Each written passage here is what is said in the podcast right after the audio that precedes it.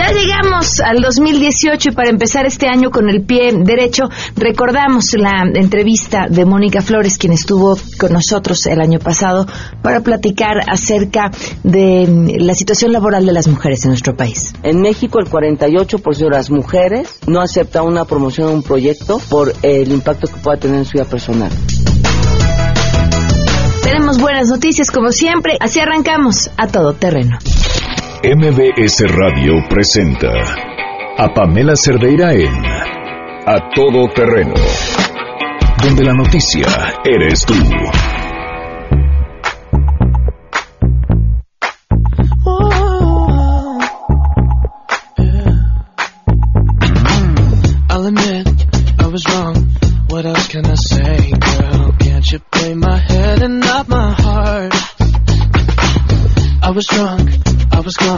Muy buenas tardes, bienvenidos a Todo Terreno. Gracias por acompañarnos en este martes 2 de enero del 2018. Soy Pamela Cerdeira. Los invito a que se queden durante la próxima hora eh, en este día que estamos eh, recordando algunas de las eh, de las mejores entrevistas del programa todavía y que también pues viendo hacia adelante y hacia lo que nos, de- nos depara el próximo año.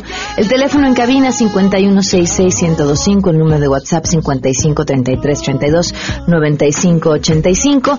Eh, vamos a arrancar con nuestro conteo. Hoy, en este 2018, el primer conteo del año, se cumplen cuatro meses, un día del feminicidio de Pamela Salas Martínez. En, en espera de que se haga justicia, en este espacio seguiremos contando. Aparentemente ahorita según están esperando pruebas de peritaje que mandaron a hacer todavía a mi niña.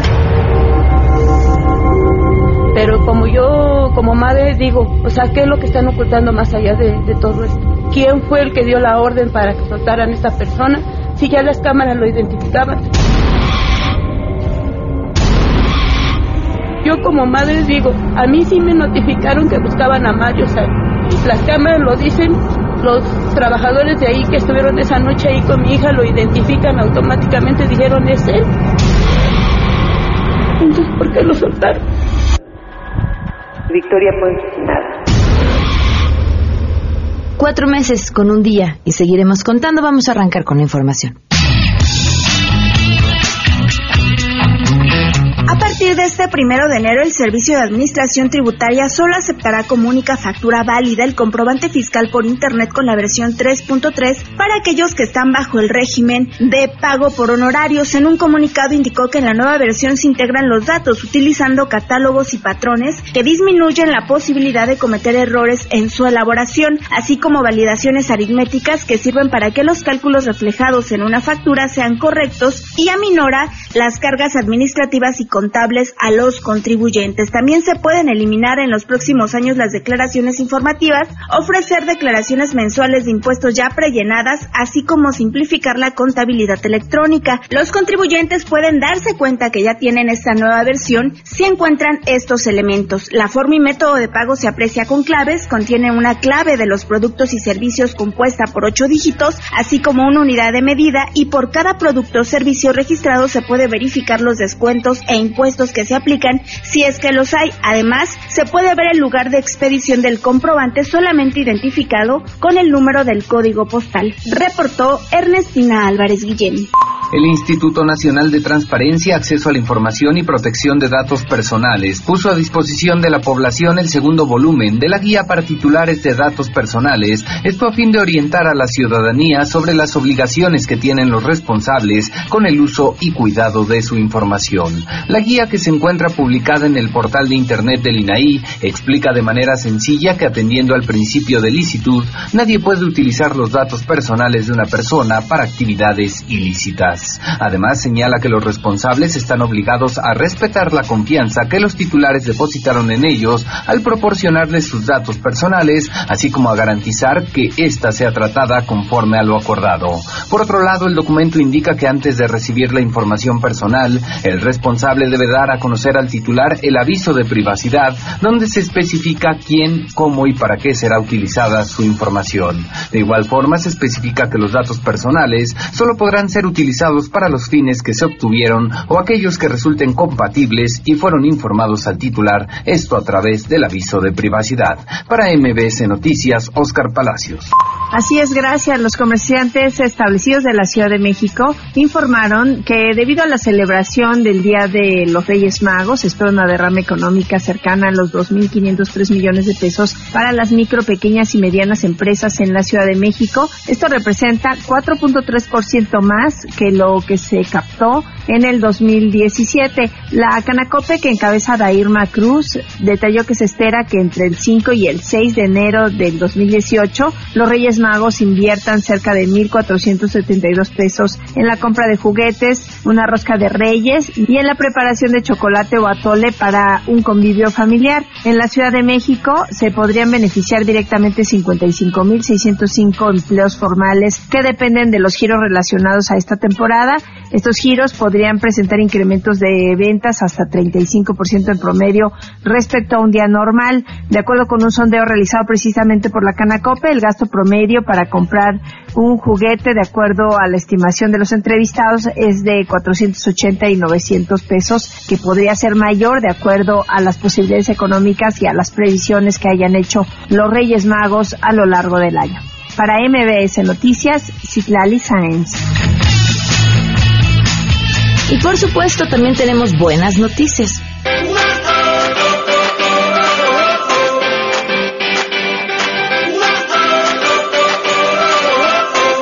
Escuchamos con las buenas. Pamela, te saludo con gusto y te comento que la Secretaría de Educación Pública publicó la primera convocatoria de prepa en línea CEP del 2018 que estará vigente del primero al 31 de enero. Este sistema está dirigido principalmente a quienes por alguna razón no pueden cursar el bachillerato en el sistema académico tradicional. Las bases y el proceso de registro se encuentran en la página www.prepaenlinea.cep.gov.mx. Este modelo está enfocado en personas con discapacidad, jóvenes y adultos que trabajan, que se dedican al hogar o que viven en zonas alejadas y se caracteriza porque los alumnos pueden estudiar desde cualquier lugar con el apoyo de un dispositivo electrónico con acceso a Internet. Además, es flexible en los horarios de estudio, ya que pueden acceder a la plataforma o aula virtual las 24 horas del día todos los días del año y consultar contenidos, realizar evaluaciones y contactar a compañeros, facilitar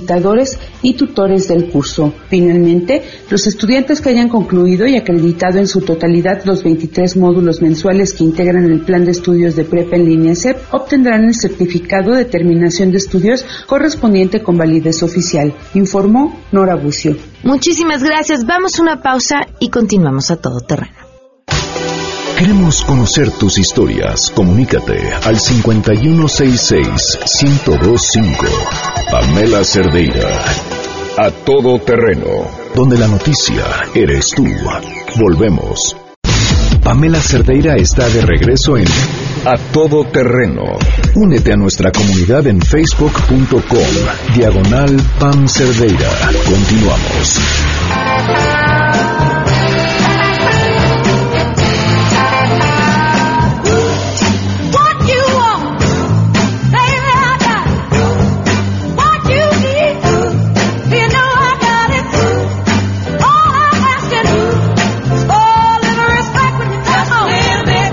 Continuamos a todo terreno. No sé en qué gusto me da tener a la invitada que tenemos el día de hoy en la mesa. En serio, hace un par de meses la vi dar una conferencia y desde ese día hemos estado buscándola para que pudiera estar aquí. Una mujer además ocupadísima, inteligente, con una charla que seguramente los va a tener eh, enganchados a, al radio, por lo menos de aquí hasta la una de la tarde. Mónica Flores Barragán, presidenta de Manpower Group eh, y de AmCham México, ¿así es como se pronuncia? AmCham México, AmCham México. Eh, muchas gracias por estar con nosotros. No, gracias por la invitación y por la presentación. Es que ya me puse nerviosa. Bienvenida. Eh, en, en, esta ocasión en la que te vi, platicabas acerca de la situación de las mujeres en el ámbito laboral. ¿Cómo estamos? Pues estamos mal, ¿no? Efectivamente, en los últimos años se han hecho progresos en el mundo y en México y cada vez somos más mujeres en la fuerza laboral formal pero en los puestos muy operativos, en la base de la pirámide, sin los mejores ingresos, todavía una desigualdad salarial de al menos 17% en México, eh, y nos falta mucho por hacer. eh, no solo por ganar lo mismo, sino por tener las mismas oportunidades de éxito y las mismas ganas de triunfar en el mundo del trabajo. ¿Por qué hablo de las mismas ganas? Porque mucho de lo que pasa es porque no estamos haciendo bien las mujeres nuestra estrategia de crecimiento en las organizaciones. Eh, por varias razones. La primera es, estudiamos cosas que no necesariamente son las más demandadas en el mundo del trabajo. Psicología, historia, eh, comunicación, algunas que no son los suelos que ganan más en promedio en el mercado. Gana más actuario, ingenierías, química, carreras técnicas. Y entonces ya de, de entrada tenemos una desventaja en lo que ganamos al mes con respecto a los hombres que estudian más esas cosas. La segunda es que tenemos eh, poca entrenamiento para tomar riesgos y para negociar sueldos. Eh, y, aquel día les platicaba, ¿no? Mismo puesto, entra un hombre y una mujer el mismo día a trabajar a la misma empresa. Mismo sueldo, mismas prestaciones. A los dos años, solo el 7% de las mujeres levantó la mano para pedir un aumento o una promoción, contra el 57% de los hombres. ¿Por qué? Yo creo, bueno, una de las razones no es que crea, una de las razones es cómo somos entrenadas desde pequeñas.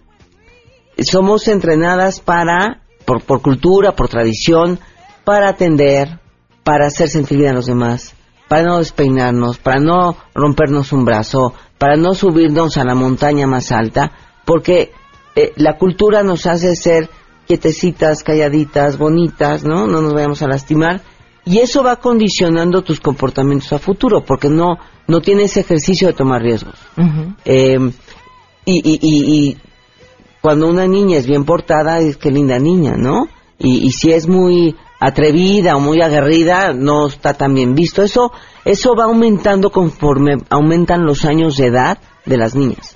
Hay hasta un video muy famoso en, en internet de alguna marca de, creo que es de jabones, donde pone el ejemplo de cuando la niña es pequeña, cree que es muy buena en todo, que le gustan las matemáticas y que no tiene límites. Y esta percepción va cambiando conforme va creciendo, precisamente por la presión social y el entrenamiento que recibimos, ¿no? Desde la publicidad. Que de, sí, de eso hablábamos justo al inicio de eh, este espacio. Sí, sí, que tienes que ser alta, pues las mexicanas no somos altas, normalmente. Claro. Talla cero, este, pelo espectacular, ojos además inteligente, pues no, eso no es real. Y entonces tenemos modelos a seguir que son, pues para otras este genéticas, ¿no? Entonces hoy tenemos un problema con las niñas, ya me estoy desviando, con las niñas, no, pero con esta presión de ser delgadas y supermodelos y entre más flaca mejor, tenemos estos problemas de anorexia terribles, porque no corresponden a lo que debe ser. Volviendo a nuestro tema, porque además no estamos haciéndolo bien, eh, porque sí existe una cultura de negocios básicamente machista o masculina, por no usar la palabra machista, masculina, eh, y las mujeres a veces nos equivocamos al jugar este, este juego, por vaga redundancia, intentando ser hombres o actuar como ellos, cuando necesitamos actuar desde nuestra feminidad, superando nuestros propios retos como mujeres, ¿no? El sentirnos culpables todo el tiempo, todo el tiempo nos sentimos culpables y es otra vez entrenamiento. Es esa programación que, que tenemos desde. Además, parece que la, culpa viene con la maternidad, ¿no? Uno se siente culpable de todo. Y yo creo que desde antes de la maternidad, si, tú, si no tienes hijos, pero tienes una o padres mayores, sientes culpable si no los vas a ver si no los cuidas. Okay. ¿No? Este, o te sientes culpable si no tienes eh, las tres horas para tomar el café con la amiga que está sufriendo un divorcio y tú estás en una junta, y al revés. Con la maternidad, bueno, esto se exponencia terriblemente, o cuando te casas, este, asumimos responsabilidades que por tradición son de mujeres, pero que nunca nos sentamos con nuestra pareja a compartir, ¿no? Una vez pasa el súper tuyo y otra vez voy yo. Bueno, ahora ya tenemos internet, lo pedimos por, por, este, por ahí. Tú le das clic y otra vez. Pero ¿quién es después? A ver, yo les haría una pregunta a tu auditorio. De las mujeres casadas la mayoría lo puedo firmar ahorita, a lo mejor hay excepciones, asumen que les toca comprar los regalos de Navidad. Y los regalos del intercambio, los del marido, los del hermano, los de los hijos, y nunca sientan a ver, este te tocó en el intercambio ve tú a comprarlo. Asumimos, este, como por eh, osmosis, todas las responsabilidades que pueda haber sociales, del hogar, profesionales, y eso, eso además con culpa si no lo hacemos, ¿no? Entonces, la primera es nos tenemos que sacudir las culpas y los miedos. Con este ejercicio que no tenemos tan nominado de tomar riesgos, porque nos enseñaron a no caernos y a no equivocarnos, y no nos permitimos levantar la mano, aunque no estemos seguras de lo que sucede. Por ejemplo, eh, y esa vez que, que me oíste les comentaba, ¿no? Los hombres piden una promoción si cumplen el 60% del perfil. ¿No? Las mujeres, a menos que estemos seguras que cumplimos el 100, no nos atrevemos a aplicar para la promoción. En México, el 48% de las mujeres no acepta una promoción o un proyecto por el impacto que pueda tener en su vida personal. Ni siquiera se la piensan. Ya dicen no. ¿no? Y eso pues eh, va, va minando tus posibilidades de progreso en la jerarquía de la organización y por supuesto tus posibilidades de ganar más dinero. De que cambiar nosotras el chip y, y, sentirnos seguras de nuestros talentos, sino ir pensando que somos o víctimas o que somos menos por ser mujeres o que tenemos que demostrar más porque somos mujeres. Ahora, sí, sí hay este factor de tener que demostrar más. Sí, en algunas organizaciones todavía el ser mujer en esta cultura masculina de los negocios no es una ventaja y más bien podría ser una desventaja porque automáticamente, sobre todo en la gente eh, de mayor edad, se ve con una desventaja porque asumen que va a tener hijos y entonces va a faltar. O que eh, el marido no la va a dejar viajar. O que va a tener que llegar temprano a su casa. Que son cosas en parte ciertas. Ah, las mujeres eh, no nos permitimos esa parte de networking, que es muy importante para el progreso en la vida profesional, porque es donde los hombres conviven, son protagonistas, venden sus ideas con el jefe, con el CEO, con los demás compañeros. En la copita en la copita, en el fútbol, en la cerveza. Ni siquiera estoy hablando de las parrandas, estoy hablando de salir de la oficina y tomar una copa, ¿no? O irse a comer unos tacos. Las mujeres nos vamos a nuestra casa, corriendo porque es tarde. Porque ya pasaste mucho tiempo lejos de tu Y va a llegar el marido y no hiciste la cena o, o el niño hay que revisar la tarea. Y esas oportunidades de promoción personal que ayudan a construir tu marca personal, las desaprovechamos. Y ellos tienen esa ventaja por cultura. Entonces, creo que nos hace falta una estrategia para precisamente esto, construir nuestra marca personal que nos permita ser protagonistas en la empresa o en tu negocio o en el radio, este, porque desaprovechamos esas oportunidades precisamente por los miedos y las culpas de las que estábamos hablando.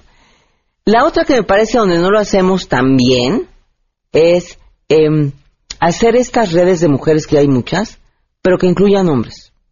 Porque seguimos hablando de mujeres entre mujeres y entonces la cosa va a progresar porque el tema es hombres y mujeres trabajando juntos para un mejor negocio, para una eh, mejor sociedad, por un mejor país, por algo más rentable, y los tenemos que incluir eh, conscientemente, porque si no, no vamos a, funcionar, porque ellos tienen que entender lo que nos pasa cuando estamos a lo mejor en nuestra vida profesional nos embarazamos. Las mujeres tienen muchos conflictos, eh, desde las hormonas que se nos suben se nos bajan y nos traen locas, hasta este miedo a la maternidad, a ser mala madre, eh, la presión social, hacernos para atrás. Y necesitamos de ellos, es nuestro jefe o nuestro colega, que nos ayude en la vida profesional a superar esa etapa que es bastante complicada eh, eh, en términos de el balance profesional y personal.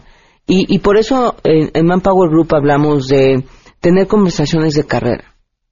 Las mujeres tenemos que buscar no, no mentores, sino sponsors estos que te ayudan, que te promueven, que te venden, que hablan de ti, que se comprometen a ayudarte en el progreso personal, que de pronto te sientan y te dan dos bofetaditas y te dicen no seas tonta, toma el proyecto, no pasa nada si lo haces de tu casa, no pasa nada si tienes que ir, salirte más temprano por, por la hora de lactancia, qué sé yo, pero atrevernos a, a tomar las riendas de este destino.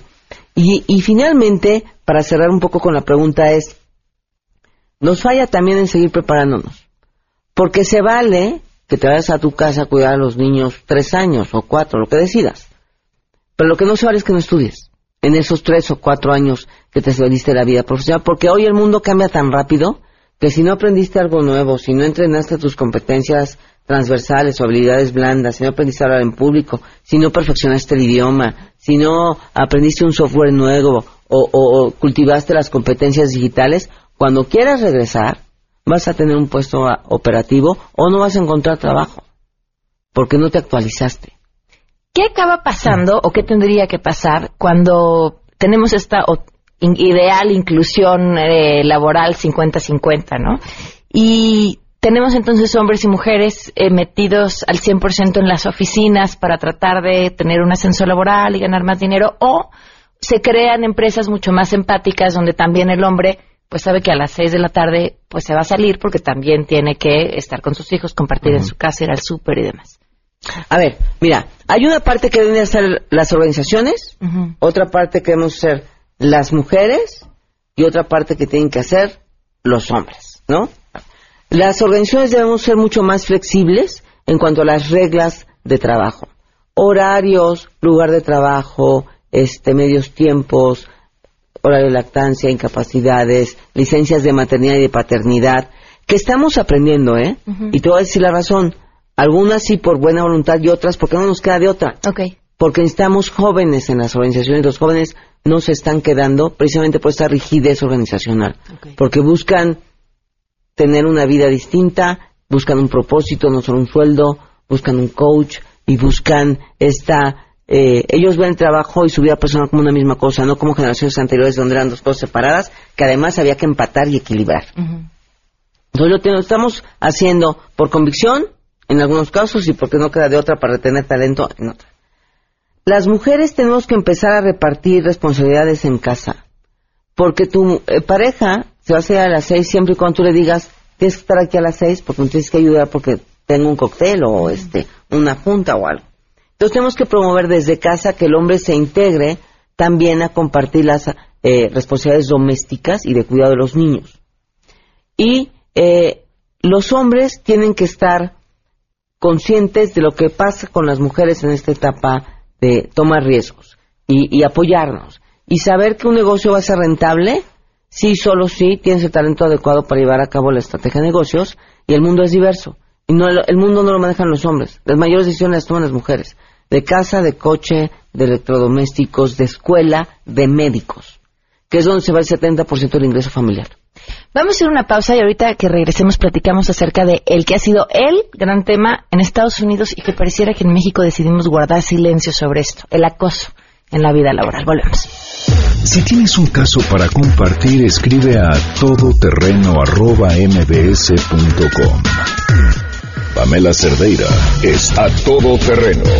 En un momento continuamos. Estamos de regreso. Síguenos en Twitter, arroba Pam Cerdeira, todo terreno, donde la noticia eres tú. Continuamos. Seguimos platicando con Mónica Flores eh, Barragana y una pregunta del público, Mónica. Eh, me gustaría que le preguntaras qué haces cuando en tu trabajo toman en cuenta para niveles altos a las amigas sin estudios de los jefes y las mujeres con estudios no somos tomadas en cuenta. ¿Acaso será porque estamos grandes? ¿Qué estrategia estará tomando el gobierno para las mujeres que no contamos con amigos de altos niveles? a ver, este, la primera no expresa que el gobierno haga nada, porque si todos esperamos a que el gobierno hiciera algo, este, que nos quedemos paralizados por los mismos tiempos del gobierno, no estoy criticando a ninguno. Lo que digo es que el cambiar las cosas no lo podemos dejar en manos de otro. Yo lo que haría era levantar la mano y hablar con tu jefe o con el que promueve o con recursos humanos y preguntar qué pasa. Es de las conversaciones de carrera que mencionaba hace un rato. ¿Qué sigue para mí? ¿Cuándo? ¿Cómo? ¿Y qué voy a hacer yo? Para que nos pongan el 1, 2, 3 de qué seguiría en nuestro camino profesional para ascender y tomar esos puestos. Si después de que tienes las prácticas de carrera, tocas la puerta, aclaras los puntos, te comprometes, desarrollas tus habilidades, no te dan el ascenso, cámbiate de empresa. No tienes por qué estar ahí. Si estás en una organización donde no aprecia tus talentos, a pesar de que los desarrollaste y alineaste un plan de acción de acuerdo a las expectativas de la organización, no es el lugar para ti. Esta semana el New York Times publicó un texto de Salma Hayek hablando acerca de su historia con Harvey Weinstein y el acoso que ha sido el tema en Estados Unidos en los últimos meses. Llama la atención que en México, pues, se ha guardado un silencio eh, lamentable, ¿no? Sobre mm, este asunto y te pregunto, ¿qué opinas de todo esto y cómo lo ves? Mira, de entrada te digo, es lamentable que tengamos que estar hablando de acoso sexual y de la posición de las mujeres en las empresas y en el mundo en pleno siglo XXI. Es como kafkiano. si en el siglo XXII o llegaran los extraterrestres y vieran nuestras conversaciones, dirían, esto no puede ser posible. Con todo el avance en salud, en tecnología, en conexión, en conocimiento, información, que estemos hablando de temas que a lo mejor en el siglo XVII estaban pasables, ¿no? Pero bueno, es lamentable que sucedan estos casos. Después, creo que parte de la, de la razón del acoso es em, este empoderamiento del hombre y esa inseguridad que también tienen los varones de demostrar que pueden si someten a las mujeres. Porque el macho es ese. Eres más macho entre más sometimiento tengas de las mujeres de tu entorno. No solo tu esposa, tus hijas, tu mamá, tus hermanas, el que manda es el hombre. Y ese mandar no solo tiene que ver con la organización, sino con el cuerpo de las mujeres. Eh, creo que no se ha hablado y no se han ventilado todos los casos por este miedo a ser señalada, porque el, el, tabú es que pues te violó porque llevas la falda corta, o porque estabas escotada, o porque tomaste, o porque lo permitiste, o porque eres una fiestera, ¿no? Porque seguramente, hasta porque seguro te gustó. ¿Por qué te callaste? Seguramente pretendías algo y cuando te lo dieron, ¿no? Esa cultura que es terrible y lo vemos en las últimas, no solo en el medio artístico en Estados Unidos o lo que se ha callado, en varias sentencias de violadores en México que salen libres porque la defensa es la niña estaba borracha, la niña tomó por su gusto, la niña lo permitió. Sonrió un poquito. Sonrió un poquito. Entonces, el, decir, a mí me acosaron, corre ser que te digan por loca. Claro, imagínate, ¿no? Pues estás provocando al mundo. La otra es las consecuencias. No, estamos, no existe un sistema que de verdad castiga al acosador, porque es muy complicado demostrar que te acosó tanto de un día de, un, de ida y vuelta. También hay hombres que son acosados. Claro. Los menos, pero también hay. Entonces demostrarlo es muy difícil. Eh, como olvídate el acoso, en el tema de violación no todas las violaciones son denunciadas, por pena, por miedo, por el qué dirán, porque es una vergüenza para la familia, y en el caso de que es una vergüenza para ti. Entonces, ojalá estuviéramos en una cultura, o construyéramos una cultura distinta, lo que construimos una cultura distinta, donde a una mala acción hay un castigo claro, donde no nos dé miedo levantar la mano y decir, este señor que es súper poderoso, o súper famoso, o súper rico, o súper empresario, a mí me hizo esto, esto y esto, pero en tiempo. A veces también cuando ya pasan tanto año, pues cómo demuestras, cómo aplicas, ¿no? Tendría que pasar como Estados Unidos que se suman voces y aún así no, no vemos claro qué sucederá, porque no hay pruebas tangibles en todos los casos. Yo creo que el valor de estas voces, más allá de lo que los, les suceda a estos señores, es eh, lo que puede dejar de suceder con quienes lo están viviendo hoy. Dar el ejemplo de que se tiene que levantar la voz. Así como en las juntas las mujeres tenemos que levantar la voz para que nos oigan. Y, y de tomo paréntesis, estas, a todas nos ha pasado, incluso, este, pues a mí, ¿no? Que tienes una buena idea y te da miedito equivocarte y no vaya a ser una tontería, pero dices, quedito, ¿no? Y el de junto, que es tu cuate, compadre, levanta la mano y dice lo mismo más fuerte. Y le aplauden a él, ¿no? Bueno, esa es como una analogía de lo que voy a decir ahorita, es tenemos que levantar la voz para lo bueno y para lo malo. Porque eso dará ejemplo a las niñas. A lo mejor ya no va a haber cambio en nuestra generación, pero a las niñas les va a enseñar que no deben de permitir esas cosas, tienen que quedar calladas. Tienen que exigir respeto, sus derechos, ascensos, opiniones, decisión. Tenemos que dar el ejemplo y hay que hablar. Mónica, ¿te pueden seguir en alguna red social? Sí, arroba mofloresb es mi Twitter.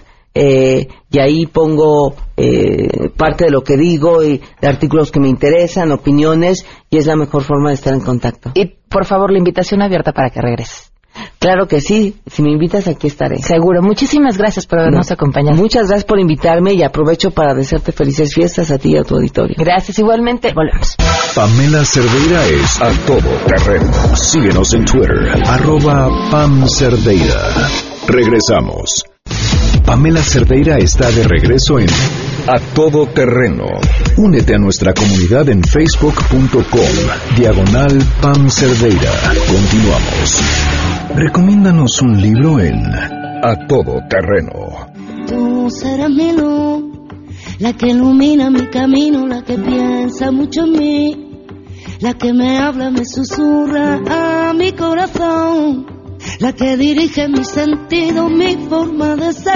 Rosario, bienvenida, muchísimas gracias por acompañarnos. No, por favor, un placer estar aquí con vosotros. Una mujer que no sé de dónde saca tanto tiempo porque entre grabar programas de televisión, gira, estrenar disco, eh, ¿cómo le haces? Ay, sí, ahora te estaba contando. Pareces malabarista.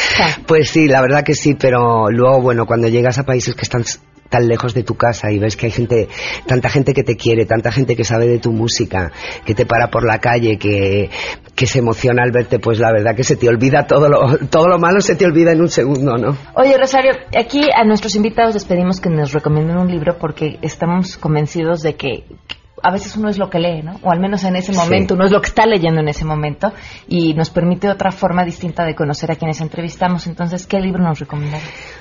Pues mira, hay muchísimos libros. Yo soy muy espiritual y tengo muchos libros espirituales, pero hoy os voy a, a, dar uno que a mí me impresionó mucho la historia, que se llama La isla bajo el mar, de Isabel Allende, y es la historia de una niña esclava en Haití desde que nace hasta que, hasta que viene la liberación, ¿no? y es bastante impresionante. Isabel Allende a mí me encanta, me encanta cómo narra todo, te lo hace muy fácil y, y os lo recomiendo porque realmente es muy bonito, un poco duro, pero muy bonito. ¿Sería tu libro favorito? Bueno, no tengo muchos libros. A ver, decías eh, que, te gusta leer libros espirituales. ¿A, qué tipo de libros te gustan? Bueno, mira, empecé de jovencita leyendo a Kafka, que no es para nada espiritual. pero me gustaba mucho su... bien? Sí, pero me gustaba mucho la metamorfosis, todo, todo eso me llamaba mucho la atención, ¿no? El misterio que tenía él en sus libros, ¿no? Luego ya me fui a libros más espirituales, como el libro de Saint Germain que habla de las de las de los siete colores de los días, ¿no? De, la luz violeta y me inspiró mucho con todo eso. Luego he tenido también, bueno, al líder indio también, Soho, también lo, lo he leído. Bueno, he leído bastantes así espirituales, pero leo luego también mucha historia, me gusta mucho la historia. Mm. Porque, fíjate ahorita que decías eh, que plasmabas esta parte de esta literatura que te servía como inspiración para lo que, para lo que hacías, eh, lo, lo, mezclo con lo que me comentabas en el corte, que ya no me platicaste completo. Te preguntaba, ¿para quién es Gloria? A ti me decías, para toda la gente que escucha mi música. Yo no, no. ¿Para quién lo escribí? bueno, yo se lo escribí a mis ángeles que tengo arriba. Ok. Tú serás mi luz, la que ilumina mi camino, la que piensa mucho en mí, la que me habla, me susurra mi corazón. Y porque yo soy una mujer muy espiritual y, y bueno, pues tengo tres ángeles en el cielo que son mi madre, mi padre y mi hermano Antonio, de los cuales me siento muy protegida y, y bueno, pues le hablo, es una manera de hablar a tus ángeles, a tu luz blanca, a tu Dios, a tu fe, para que no te suelte de la mano que no vas a fallar, que vas a ser buena persona y que vas a disfrutar de esta vida y que te vas a llenar de luz bonita tu corazón, ¿no? Me, me, imagino que además a través de la música puedes hacerles una especie de homenaje que a la vez te sirviera para tener comunicación muy íntima.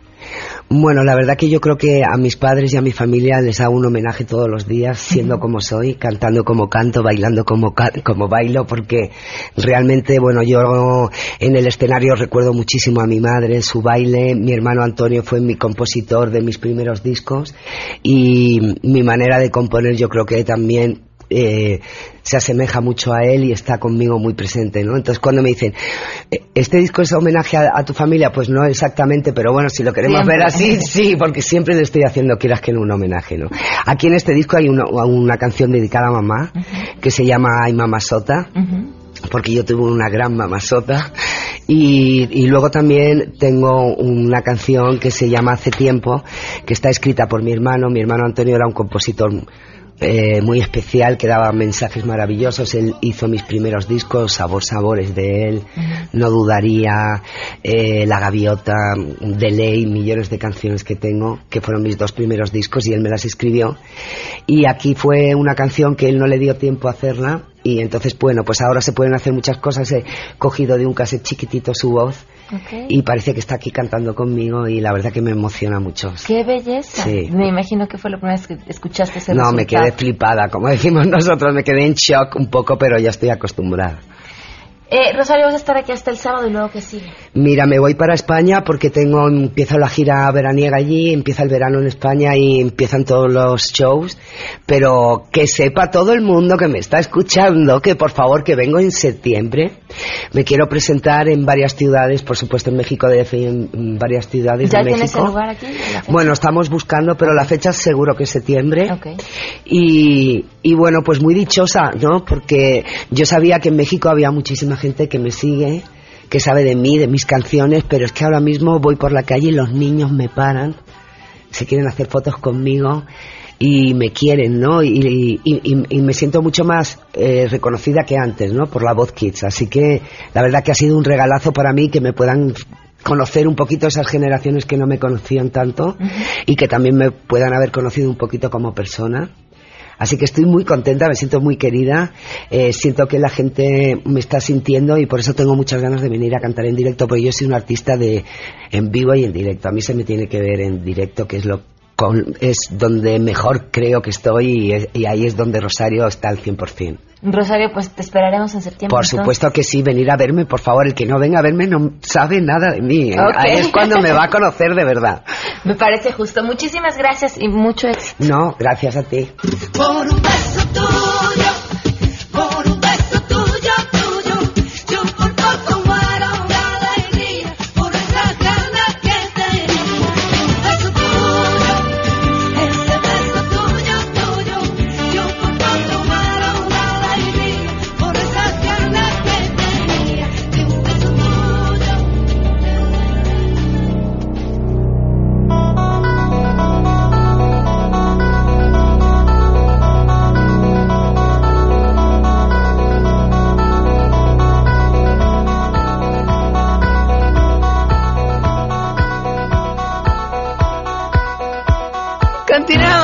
terreno. Estamos con Enrique Ansures. Enrique, bienvenido. Gracias por acompañarnos. Es un placer nuevamente estar contigo. Juan. ¿De qué vamos a platicar? Pues de los retos de, que tiene la ciencia. Cuéntame. Se vienen retos en el sentido de que sigue habiendo recortes presupuestales en, en la materia de ciencia, tecnología e innovación, lo que es el ramo que le, le corresponde.